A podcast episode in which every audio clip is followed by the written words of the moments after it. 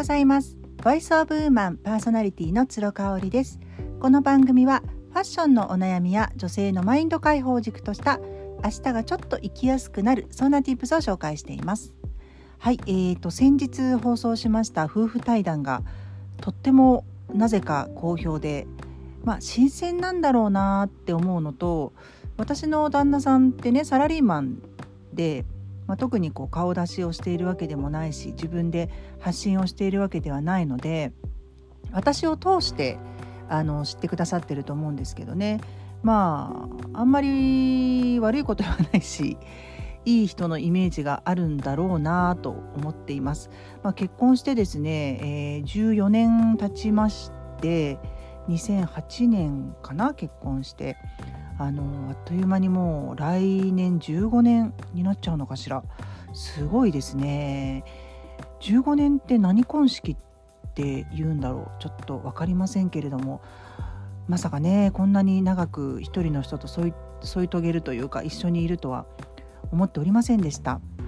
でえっ、ー、とまあ喧嘩はねあんまりしないんですよ。えー、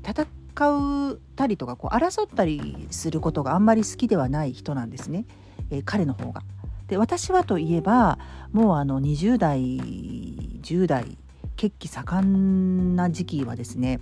もう売られた喧嘩は買うしあの女兄弟だったので女兄弟って口が達者じゃないですか。で手は出さないからねとにかくこう口が達者の方が勝つっていう感じなのでこう攻めるみたいな。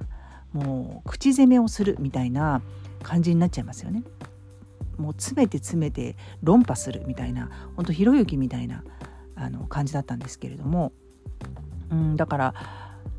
結構ね子供が生まれる前までは私がこう一人で怒っててあまりにもしつこいから彼も最後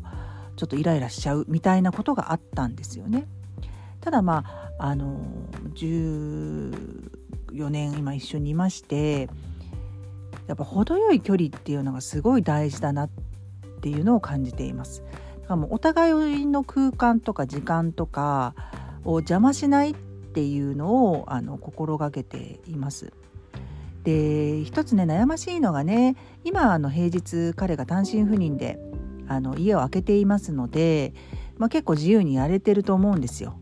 あのびっくりすることにね4月から今半年経って一度も自炊をしてないっていうのね。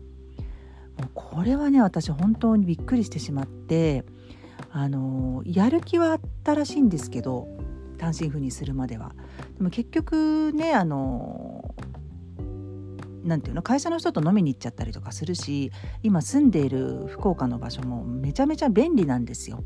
だからもう1人のね食材買っていくよりかもちゃちゃっとこう定食屋であの食べちゃった方がお安いんですよね。逆に。楽だし洗い物も出ないし。まあでもそれもあってねあの味付け濃いじゃないですか。外食って。味付けも濃いし結局揚げ物が大大大好きなんで揚げ物ばっかりになっちゃうんですよね。まあ、それもあってですねあこれはちょっと一緒に住まなきゃならんなと。だってこれでさなんか病気になっちゃってね結局私が介護することになったらそれこそ大変じゃないですか。であんまりねその健康志向がない人なんですよ。運動もしないし、まあ、今歩きで会社まで行ってるんで1日に1万歩以上は歩いてるっていうことを声高に話してくれるんですけれども、まあ、あんまりそのジムに通ったりとかね率先して運動をするっていうタイプじゃないので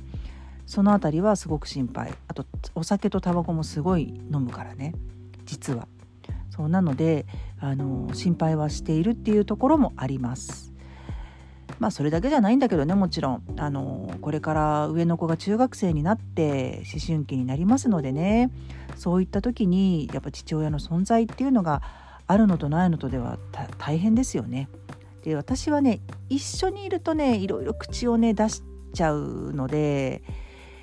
あの六星戦術でいう木星人のね母親ってそういうタイプらしいんですけどあの見えないところだと全く気にならないのよ。だから本当にイライラしちゃう時はもう子供からこう離れるようにしていて違う場所に行くともう全く気にならない。それを証拠に仕事かなんかでも一日家を空けちゃうとほとんどもう今家族のこと考えないみたいなねぐちぐち言わないっていうところがありますのでまあ主人のおおらかさとかそういうものがプラスされた方がいいなっていうのがあるんですよね。で今ね読んでいる本が「7つの習慣」って皆さん知ってますよねスティーブン・コビー博士が書かれた大大大大大ベストセラーもう30年以上前に、えー、出版されてですね日本に来たのはまだ20年ぐらいだと思うんですけれどももう日本でも大ヒット大ベストセラーですよね。でそのえー、7つの習慣もちろん何回も読んでます私も。そっからですねそのパートナーシップだけを、えーと、切り取った本っていうのが本屋さんで見つけてあったんですよね。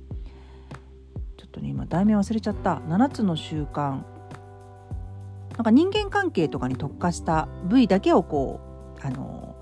抜き取ってであとはその本に書かれていないスティーブン・コビー博士のと奥様のエピソードみたいなのが盛り込まれてて今朝ねパラパラパラっと読んだんですけどすっごく面白かったですね。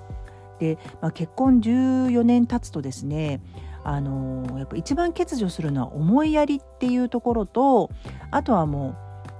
うなんかこう当たり前の存在になっちゃってるからお互いに注意を向けないっていうことが一番あると思うんですね。それはね私すっごいいつもねあの主人に対してちょっと言っちゃうことなんですけど例えば2人で歩いてますよね。でまあ手つなぐこととかもあんまりなくなっちゃったのであの歩幅がこう速いねえー、歩くスピードが速い彼はですねどんどんどんどん先に行っちゃうんですよ。でそれはもちろん意地悪をしてやろうとか一緒に歩きたくないからっていうことでは一切なくってもともと歩くのが速いし相手のペースに合わせるっていうことがもう抜け落ちちゃってんのよね。うん、だから例えば私があのー、何？お腹が大きい時とかはあのー、ケアしてくれたりとかしたんですけれども今はまあそういう時期でもないということで、まあ、男性あるあるかもしれないんですけどね子供たちが結構ちっちゃい時もずんずんずんずん先に行っちゃって私と子供がこう小走りで追いかけるみたいなこともあったりしたんですけどね今はこう2人で出かける時もずんずんずんずん先に行っちゃって私があのヒールを履いていたりとかしてさらにあの歩くスピードが遅くなっちゃったりとかする時も全然後ろを振り向いてくれない時があるのよね。なんかそういう時にこうちょっとっていうようなことは 言ったりします。でねあの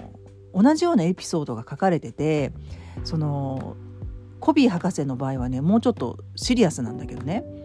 別荘に行った帰りにモンタナって言ってたかな？モンタナってすごい寒い地域ですよね。モンタナに行って帰りがけの高速で、えー、奥様が疲れたから運転をね変わってほしいって博士に言ったらしいんですよ。で博士はもうそれまでぐっすり寝てたんでいいよっていうことでで奥さんも疲れきっちゃって、まあ、通常だったら助手席に座るんだけれども後ろで横になりたいっていうことでね、あのー、後ろに回ったらしいんですよ。であのそれはねまあ奥さんのミスというかちょっとイレギュラーな行動だと思うんですけれどもあの靴を脱ぎたくってもうとにかく裸足になりたかったんだってでバンって横になりたくって靴を後ろ座席にの下にバンと置いてねで、えー、ドアを閉めちゃったらしいのよ。でドアを閉めちゃったらどうなるかっていうと博士は、まあ、後ろを振り向いて奥さんが乗ったかどうかの確認をしてないからあ乗ったんだなってその音だけで思っちゃって発射させちゃったのよ高速を。で全く気づかぬままそのままどんどんどんどん行っちゃってたらしいの。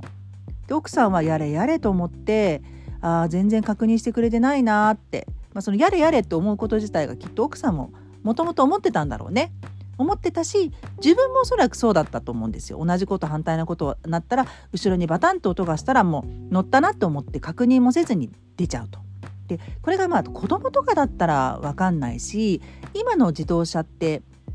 あのカチッてこうシートベルトをする音がするまではあの人が乗っててもなんか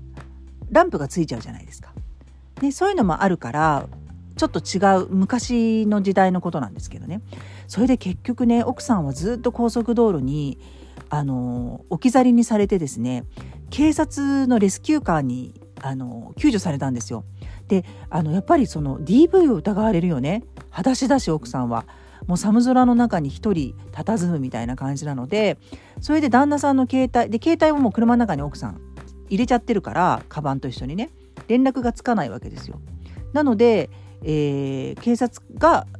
博士に電話をしてそこで初めて気づくの後ろに奥さんが乗ってないっていうことを。で奥さんはどこにいらっしゃると思いますか？って言ったら「え今後ろで寝てますよ」って言って「いや奥さん今あの警察の方で保護してます」って言うわけですよ。そこで気づくんですよね博士が。これね私ねめちゃめちゃわかると思ってまさにねあのうちやりがちだねそれやっちゃうと思うあの昔の車だったらカチャっていう音がねあのせずに発射しちゃってると思う面白いよね今ねその前章というか最初の2 3 0ページだけ読んだんですけどこれはね面白いエピソードだなと思ってシェアさせていただきました。またあのどんどん続き読んでいきますのでね。あの気づきがあればシェアさせていただきます。今週もお付き合いいただいてありがとうございました。また来週よろしくお願いいたします。